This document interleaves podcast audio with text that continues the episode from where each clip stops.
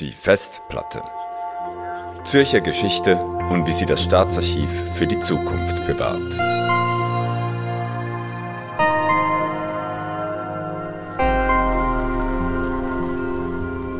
Hallo und herzlich willkommen bei Die Festplatte, dem Podcast des Staatsarchivs des Kantons Zürich.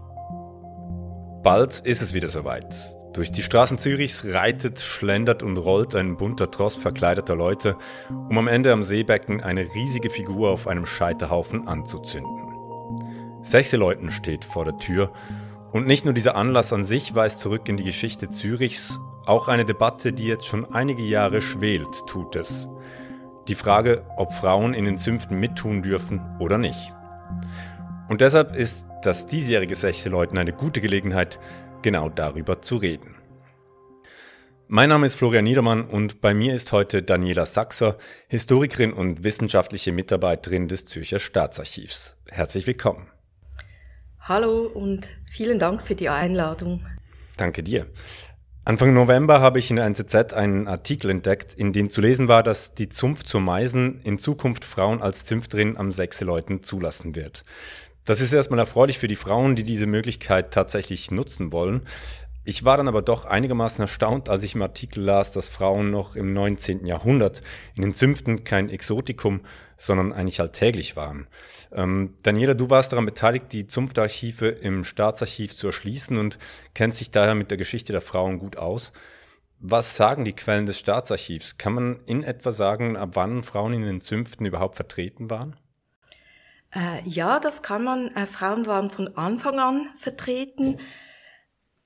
Allerdings ist es so, äh, was du jetzt genannt hast äh, in Bezug auf die Partizipation von Frauen im 19. Jahrhundert, das lässt sich nicht so einfach verallgemeinern, denn es handelte sich bei diesen Frauen in der Zunft zu Meisen eigentlich um Töchter von Zünftern, die jeweils noch Anteilsscheine, also Kapital, das in der Zunft steckte, geerbt hatten und als solche nicht aktiv am Zunftleben teilnahmen.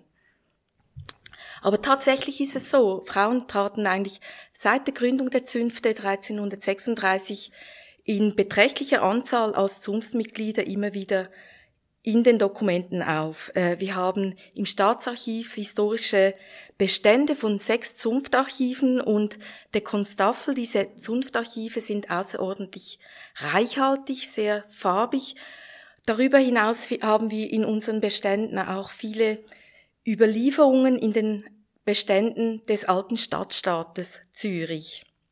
Und Frauen werden schon von Beginn weg in den Zunftbriefen, das sind eigentlich Verfassungen der Zünfte, äh, explizit genannt und immer wieder auch implizit mitgemeint. Das kann man aus dem Kontext eigentlich sehr gut erschließen.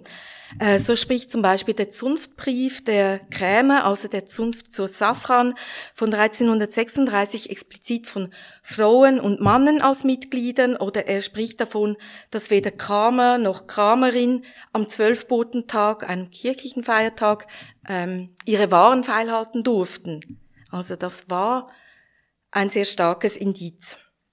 Auch in den Gerichtsakten finden sich seit dem 14. Jahrhundert immer wieder Frauen, die vor den Rat traten, weil sie eben in Streitigkeiten lagen, mit den Zünften oder selber als Zünfterinnen. Äh, Jahresrechnungen, Mitgliederrodel, das sind alles so Dokumente, in denen Frauen eben auftreten. Und aus all diesen Quellen ergibt sich ein sehr farbiges Bild der Teilnahme diese Frauen am ökonomischen Leben in der Stadt und insbesondere auch in den Zünften. Das kann man äh, sehr schön nachlesen, übrigens bei Martin Illy oder auch bei Markus Brühlmeier. Mm. Ja, Ehefrauen und Töchter traten implizit immer schon äh, als Angehörige von männlichen Zünftern in den Zünften in Erscheinung. Darüber hinaus gab es aber auch viele Ehefrauen, die eben eigenständige Gewerbe betrieben haben. Anfänglich war es zum Teil sogar möglich, dass sie dann nicht der gleichen Zunft angehörten wie ihre Männer. Äh, später war es so, dass diese, diese Möglichkeit immer mehr eingeschränkt wurde. Aber auch Witwen bildeten eine wichtige eigene Kategorie schon in den Zunftbriefen. Sie hatten weitgehend die gleichen Rechte wie die Männer. Und äh, sie mussten eigentlich auch keine Lehrjahre oder Meisterstücke vorweisen, um dann das Gewerbe der Familie weiter betreiben zu dürfen. Kann ich hier ganz kurz einhängen? Also, wie kam das? Waren die Zünfte damals einfach etwas emanzipierter als im 20. Jahrhundert? Oder, oder wie kam es, dass die Zünfte damals die Frauen einfach so aufnahmen, offensichtlich sogar ähm, irgendwie unter erleichterten Bedingungen? Ja, das ist eine sehr spannende Frage. Ähm, die führt eigentlich direkt in die Komplexität dieser Geschichte, oder? Weil die Frage setzt eigentlich voraus, dass wir die Zünfte, wie sie in der Vormoderne ähm, existiert haben, vergleichen kann mit den Zünften des 19. und 20. Jahrhunderts. Und das ist ganz typisch für historische Fragestellungen. Äh, wir haben häufig auf der Oberfläche den gleichen Begriff für Phänomene, die eben sehr andersartig sind. Und das ist auch hier der Fall. Also diese ähm, Organisationen lassen sich nur begrenzt vergleichen und auch die Vorstellungen von äh, Geschlechterrollen beispielsweise oder von der gesellschaftlichen Ordnung überhaupt haben sich seit, also zwischen Mittelalter und ähm, dem 19. Jahrhundert massiv verändert. Das heißt, man vergleicht ein bisschen Äpfel mit Birnen, kann man sagen. Und, aber vielleicht kann ich es so sagen, die Zünfte waren immer schon ein stark männlich dominierter Ort. Aber im Mittelalter und in der frühen Neuzeit war es für Frauen eben möglich, in abgestufter Weise ähm, an ihnen teilzuhaben, wenn auch äh, mit minderen Rechten, während es eben dann im 19. und 20. Jahrhundert eigentlich nicht mehr möglich war. Sie waren aus den Zünften eigentlich äh, insgesamt ausgeschlossen über ihr Geschlecht. Und ähm, das hat auch damit zu tun, dass die Teilhabe von Frauen eben in der Vormoderne oder Frühmoderne in erster Linie von ihrem sozialen äh, Status abhängig war, Stand nannte man das damals, von ihrer familiären Herkunft. Im Gegensatz dazu war es dann in den modernen Zünften ganz radikal so, dass Frauen eben einfach qua Geschlecht ausgeschlossen waren. Und um das, diesen Wandel zu verstehen, müsste man jetzt eben auch äh, erklären, was, was die Zünfte überhaupt gemacht haben. Genau, das wollte, ich, das wollte ich genau kurz nachfragen. Ja. Neben viele ZuhörerInnen von uns wissen vielleicht nicht genau, was eine Zunft überhaupt für eine Bedeutung oder Funktion hatte, äh, bevor sie dann zu diesem, ich sage jetzt mal, Netzwerk und Traditionsverein der heutigen Zeit wurden. Weshalb gab es im Mittelalter Zünfte und äh, wie hat sich diese Rolle verändert? Ja, im Vergleich zu den heutigen Zünften waren die vormodernen Zünfte ähm, multifunktional, kann man sagen. Äh, an erster Stelle ist sicher zu nennen ihre ökonomische Funktion, weil das verbinden wir eigentlich an erster Stelle auch mit den Zünften, die Oberaufsicht über die städtischen Gewerbe. In der Stadt waren alle ökonomischen Aktivitäten massiv reguliert durch die Zünfte oder durch den städtischen Rat. Und die Zünfte haben eben auch die Produktion überwacht, sie haben die Ausbildung überwacht. Aber in Zürich war eben die politische Funktion der Zünfte genauso wichtig. Und zwar schon mit ihrer Entstehung gegen Mitte des 14. Jahrhunderts. Man spricht auch von einer Zunftrevolution in dieser Zeit.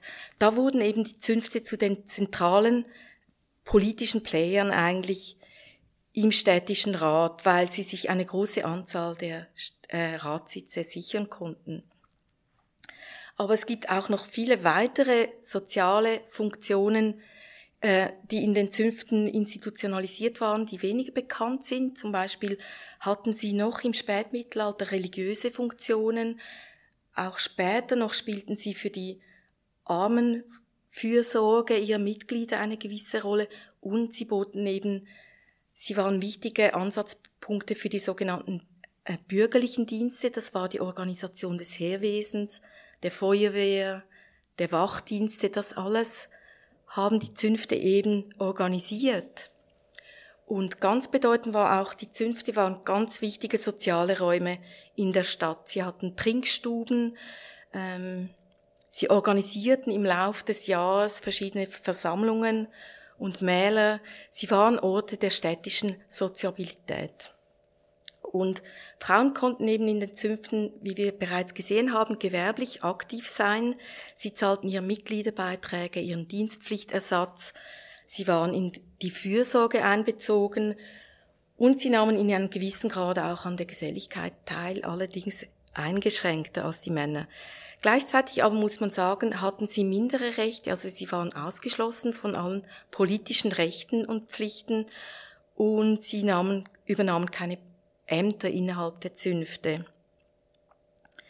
Ja, und demgegenüber muss man sagen, waren eben die Nachfolgeorganisationen dann ähm, viel einfacher gestrickt.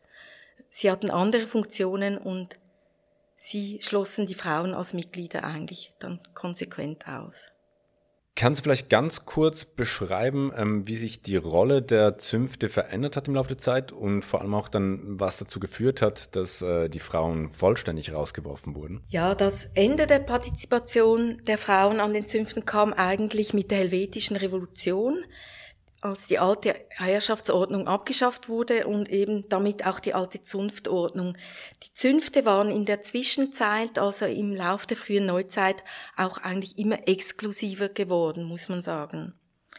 Das heißt, mit der Revolution wurden eben die hergebrachten Funktionen der Zünfte auf einen Schlag ähm, hinfällig. Ähm, man hat sie zwar nicht direkt verboten, so, aber die Zünfte haben sich dann von selbst angepasst, indem sie sich eben in private Gesellschaften umgewandelt haben und ihre und anschließend im großen Stil eigentlich ihren Gesellschaftern ihre Gesellschaftsanteile ausgezahlt haben. Die meisten Zünfte haben sich dann auch anschließend aufgelöst. Kann man vielleicht ganz kurz, also ähm, Helvetik ähm, 1798 ähm, mhm. und dann bis zur ähm, Revolution, da meinst du die von 1848, nehme ich an. Ähm, kannst du ganz kurz vielleicht sagen, was das auch gesellschaftlich damals, was da der Kontext war und warum sich diese Zünfte dann auch aufgelöst haben? Hat das da einen Zusammenhang? Ja, es ging darum, dass eigentlich die partizipativen Rechte der männlichen Bevölkerung im Laufe dieses halben Jahrhunderts sukzessive erweitert wurden, also mit ähm, verschiedenen, in poli verschiedenen politischen Konstellationen. Es ging darum, eigentlich äh, äh, zunächst mal in der Helvetischen Republik natürlich auch die überkommene Herrschaft der alten Patrizierfamilien jetzt in Zürich eigentlich ähm, zu überwinden. Und da hatten eben die Zünfte keine, keinen Platz mehr.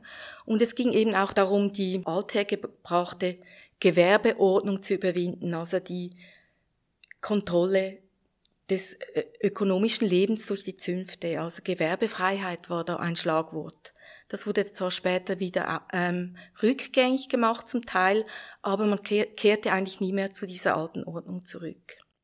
Und das hat dann eben dazu geführt, dass eigentlich eben sich diese ganzen Zünfte aufgelöst haben und deshalb eigentlich auch die Frauen immer keine ZünfterInnen mehr waren. Ähm, wie ging es dann weiter? Die Zünfte formierten sich dann gegen Ende der Helvetik und in der anschließenden Mediationszeit wieder neu. Also sie, es kam dann etwa in der Zeit zwischen 1803 und 1815 zur Wiedergründung dieser früheren Zünfte. Allerdings hatten sie, wie ich bereits angetönt habe, kaum mehr etwas gemeinsam mit den multifunktionalen Gebilden von vorher. Sie waren eigentlich kann sagen Vereine, private, gesellige Verbindungen. Wir haben ja gesehen, in den alten Zünften war ja die Geselligkeit sehr wichtig, also das Treffen in den Zunftstuben, die Anlässe. Und das wollte man eben aufrechterhalten und bei diesen Neugründungen waren dann die Frauen ganz klar nicht mehr dabei. Sie waren dann in erster Linie vielleicht noch Gäste oder auch Gratulantinnen. Ein paar wenige von ihnen hatten eben noch Partizipationsscheine geerbt, wie wir gesehen haben, aber auch das, diese Spur verlor sich mit der Zeit. Aber die Geschichte ist eben noch etwas komplizierter, denn gleichzeitig, also genau zum Beginn der Mediation um 1803, wurden eben auch die sogenannten politischen Zünfte ins Leben gerufen, die Wahlzünfte. Was sind das jetzt für Zünfte oder beziehungsweise was ist der Unterschied zu den geselligen Vereinen, die du vorher beschrieben hast? Ja, die Wahlzünfte sind eigentlich nichts anderes als Wahlkreise, kann man sagen. Die haben mit den alten Zünften eigentlich nichts zu tun. Die wurden nämlich einfach als Verwaltungseinheiten von der Regierung ins Leben gerufen. In diesen sogenannten Wahlzünften waren natürlich die Frauen nicht vorgesehen, weil die politischen Rechte von Frauen waren zu dieser Zeit kein Thema. Man muss vielleicht sagen, kein Thema mehr, weil während der äh, französischen Revolution hatte man ja durchaus auch diskutiert, weshalb den Frauen Werte wie Freiheit oder Gleichheit vorbehalten werden sollten. Aber dieses, dieses Thema war jetzt zu diesem Zeitpunkt eigentlich nicht mehr aktuell. Die Frauen waren nicht vorgesehen, die politischen Rechte waren nicht vorgesehen und die modernen Zunftgesellschaften, diese privaten Gesellschaften eigentlich, die profitierten eben von dieser Nähe zu den Waldzünften, weil ähm, die politisch führenden Figuren in dieser Zeit nach der Revolutionszeit, wo es auch darum ging, sich wieder etwas stärker an die alte Ordnung anzunähern, die haben sich in vielen Aspekten überlagert mit den Führungsfiguren in den äh, neu gegründeten Zunftgesellschaften. Das heißt, es gab eine starke Überlappung der führenden Kreise in diesen beiden Organisationen. Und der Historiker Beat Frey hat eben dann aufgezeigt, wie die privaten Zunftgesellschaften von dieser Nähe durchaus profitiert haben. Und zwar auch darüber hinaus, dass diese politischen Wahlkreise, diese Wahlzünfte eben schon bald wieder aufgelöst wurden. Also 1831 auf kantonaler Ebene und dann 1866 auf städtischer Ebene. Und sozusagen die Kehrseite davon war eben dann, dass die Frauen eigentlich als Verliererinnen aus diesem, in diesem Prozess ausschieden. Genau, es kam ja dann eigentlich so zu einem Revival der Zünfte der alten Art, kann man eigentlich sagen. Ähm, wie kam es denn dazu und, und warum waren die Frauen da plötzlich irgendwie nicht mehr willkommen? Ja, ich freue mich, dass wir jetzt endlich aufs Herzstück der modernen Zürcher Zünfte kommen auf das Sechseläuten, denn das Revival der Zünfte im 19. Jahrhundert war sicher in erster Linie diesem Volksfest zu verdanken. Und ähm, das moderne Sechseläuten ist ja eine Neuschöpfung, kann man sagen, die auf älteres Brauchtum zurückgriff. Also schon im Ancien Regime hatten Zürcher und Zürcherinnen in der Fastenzeit ein Frühlingsfest gefeiert, den Anfang der Sommerarbeitszeiten, darum Sechseläuten. Ähm, auch in den Zünften hat man das gefeiert. Und nachdem sich also, Entschuldigung, das, das heißt, man ist dann einfach jeweils ab dem Tag um 6 Uhr aufgestanden, um zu arbeiten, oder wie? Im Winter war es so, dass die, die, die Glocken eben das Ende der Arbeitszeit äh, eingeläutet haben, beziehungsweise markiert haben mit, der, mit dem Beginn der Dämmerung. Die Sommerarbeitszeiten waren dann so, dass man eigentlich bis 6 Uhr ge gearbeitet hat. Und Ach so. daher kommt der Begriff sechse Leute. Okay. Genau. Und ähm, ja, die neuen Zünfte haben dann im frühen 19. Jahrhundert angefangen, äh, Umzüge zu organisieren, sich gegenseitig zu äh, besuchen und sich Reden anzuhören. Da hat sich eben ein neues Brauchtum eigentlich entwickelt, das sicher auch zum Teil anschloss in, an ältere Gepflogenheiten. Aber was eben neu war, man hat, man hat dann auch die älteren solche Volksbräuche wie die Bögverbrennung oder das Kinderfest, das eben in dieser Fasnachtszeit auch stattgefunden hat, hat man damit kombiniert und ein neues Brauchtum mit festen Regeln geschaffen. Und zwar, das war auch neu, unter der Führung der Zünfte. Also die Zünfte hatten nun sozusagen ähm, die Oberaufsicht unter dieses neue Volksfest. Und das war eigentlich eine, man kann sagen, eine Amalgamierung all dieser Bestandteile, die eben sich zentral war für die Popularität der Zünfte, auch in dieser Zeit. Weil da war eben eigentlich alles vorhanden, was man sich äh, im 19. Jahrhundert unter einem zünftigen Fest vorstellte. Also das waren die historischen Bezüge, die Reden, die Musik, die militärischen Anklänge, ähm, die Kostüme natürlich auch. Und ähm, die Zunftumzüge äh, stellten in den ersten Jahrzehnten meistens historische Themen dar. Männer und Frauen zum Teil auch konnten sich in prächtigen Kostümen zünftig verkleiden, die Kinder sowieso. Diese Liebe zu den historischen Themen, das ist eben sehr typisch für das Bürgertum im 19. Jahrhundert, das in Zürich so dominierend wurde. Also Historismus war eben nicht nur ein Baustil, es war sozusagen auch ein Lebensstil, könnte man sagen. Also man kann hier eigentlich von der Erfindung einer neuen Tradition sprechen. Und wir haben im Staatsarchiv auch ähm, viele Umzugsalben in diesen Zunftarchiven äh, erhalten, die das zeigen. Das sind wunderbare Leporellos, die man so aufwarten kann, die mit Darstellungen dieser Umzüge, die zum Teil, also vor allem aus der zweiten Hälfte des 19. Jahrhunderts, die zum Teil auch prächtig koloriert sind und da kann man das eben sehr schön sehen und Wir haben beispielsweise auch viele der Umzugszeitungen, die dieses Volksfest begleitet haben, wo man eben auf humoristische Weise auch auf die Entwicklungen in der Stadt einging. Jetzt hast du aber ganz kurz vorgesagt, dass seien ja die Frauen dann doch auch irgendwie in Gewändern durch die Straßen gezogen. Also waren die dann doch noch in irgendeiner Form vorhanden? Sie waren nicht ähm, als Zunftmitglieder in der Aufstellung der Zünfte direkt ähm, an der Aufstellung der Zünfte direkt beteiligt, aber bei diesen lebenden Bildern, die zum Beispiel Bilder aus der eidgenössischen Geschichte darstellten, zum Teil gab es aber auch andere Bezüge zu orientalischen Themen und so weiter. Da haben eben Frauen als, als Teil dieser lebenden Bilder sozusagen, konnten sie auch mitmachen. Sie waren dann auf solchen Umzugswagen ähm, haben sie sich äh, aufgestellt. Hinter diesem Ausschluss der Frauen aus diesen Wahlzünften, aber auch den geselligen Vereinen und dann schließlich auch dem, den neuen Zünften der alten Art nach dem Revival der Zünfte steht ja auch ein gesellschaftlicher Wandel. Kannst du vielleicht ganz kurz beschreiben, welchen Einfluss dies eigentlich hatte auf äh, eben die Zünfte und die Rollen der Frauen darin? Ja, das ist eben eine sehr interessante Frage, die bis jetzt auch sehr oft in den Hintergrund getreten ist, wenn man über die Zünfte spricht, oder? Noch in der frühen Neuzeit wurde eben die gewerbliche Arbeit in vielen Fällen im Familienverbund betrieben. Wir haben gesehen, dass die Frauen da selbstverständlich auch ihren Platz in den Zünften hatten. Seit dem 18. Jahrhundert wurde die Arbeit stärker individualisiert. Man hat die Vorstellung einer Trennung von Arbeitswelt mit der Lohnarbeit auf der einen Seite und der privaten Welt des familiären ähm, auf der anderen Seite entwickelt und Frauen wurden in dieser bürgerlichen Vorstellung eben zunehmend der Welt des familiären Zuhauses zugeordnet. Ihre Arbeit war nun weniger sichtbar als zuvor und das hatte sich in den Zünften schon im 18. Jahrhundert abgezeichnet, als sie die Handlungsspielräume der Frauen immer mehr eingeschränkt haben. Und das hat natürlich sehr wenig mit der Arbeitsrealität zu tun, weil Frauen haben natürlich in großer Zahl Lohnarbeit ähm, sind der Lohnarbeit nachgegangen oder waren in ihren familiären Zusammenhängen in Betrieben tätig. Aber es war eben auch der ideelle Anspruch der Zünfte, die öffentliche Sphäre, das Zürich der Wahlberechtigten, der Politik zu vertreten. Und da schlossen sie natürlich an die vormodernen Zünfte an und natürlich auch an die Wahlzünfte, wie ich erklärt habe.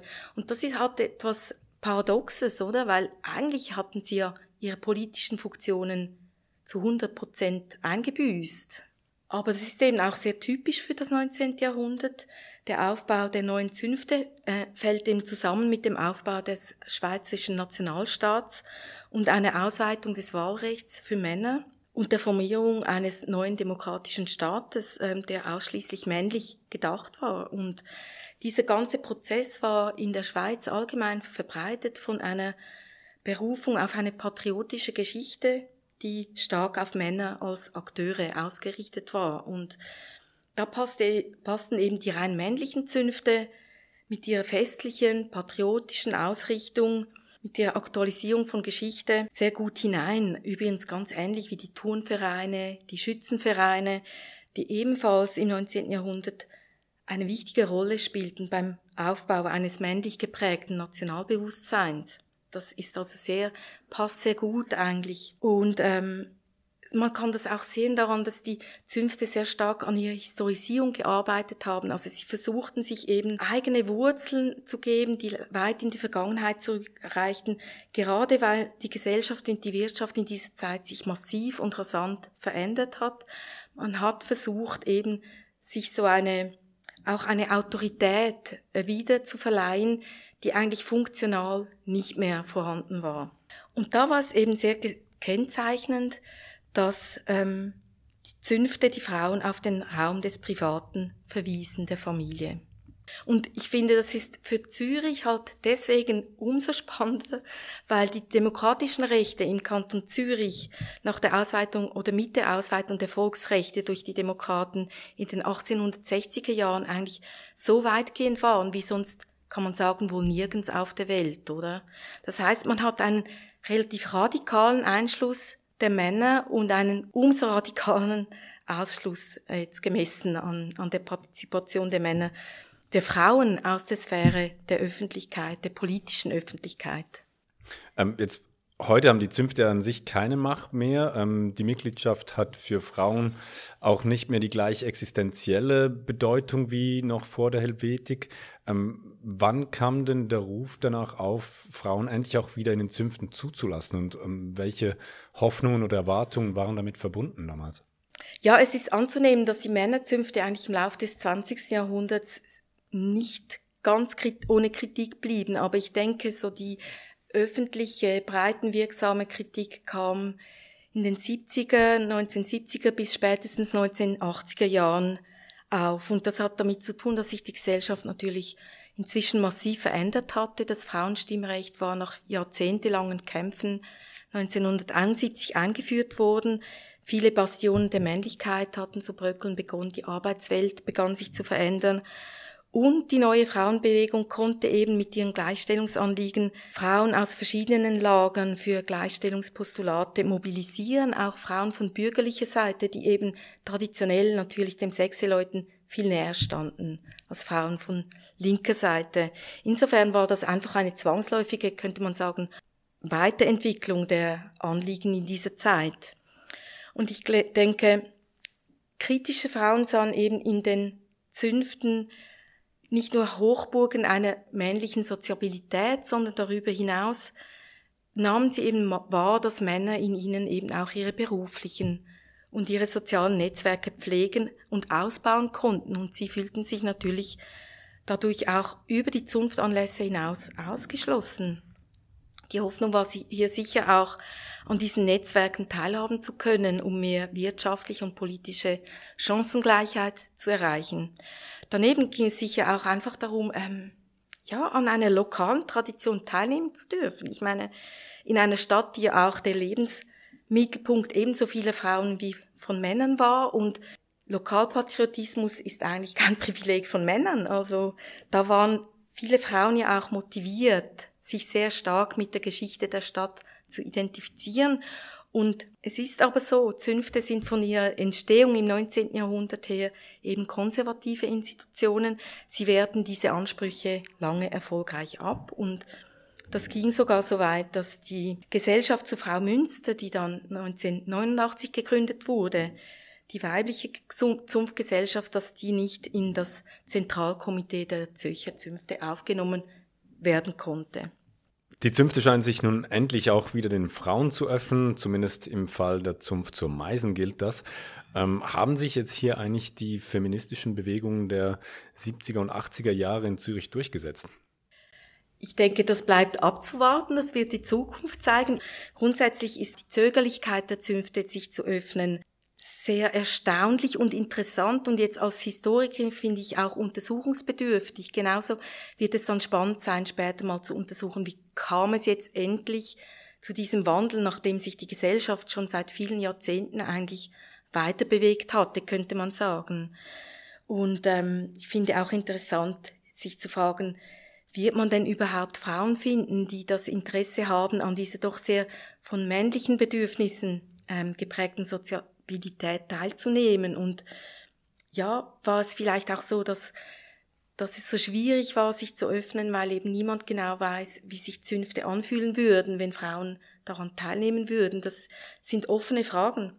Ich denke, das offene Problem bleibt nach wie vor bestehen, dass eben die Zünfte einerseits ähm, Traditionsvereine sind, es handelt sich um private Männervereine, könnte man sagen, die ähm, Freude an Bräuchen aus dem 19. Jahrhundert haben, die sich gerne im Stil des Historismus verkleiden. Ähm, und da spricht ja auch nichts dagegen in der privaten Welt der Vereine. Aber darüber hinaus ist es so, dass das ganze Setting des Sechseleutens eigentlich ähm, etwas quasi Offizielles hat. Die Zünfte richten diesen offiziellen Feiertag eigentlich aus. Äh, sie gestalten das den Umzug, in dem zahlreiche Honoratioren und Honoratorinnen aus der Politik und aus der Gesellschaft mitlaufen.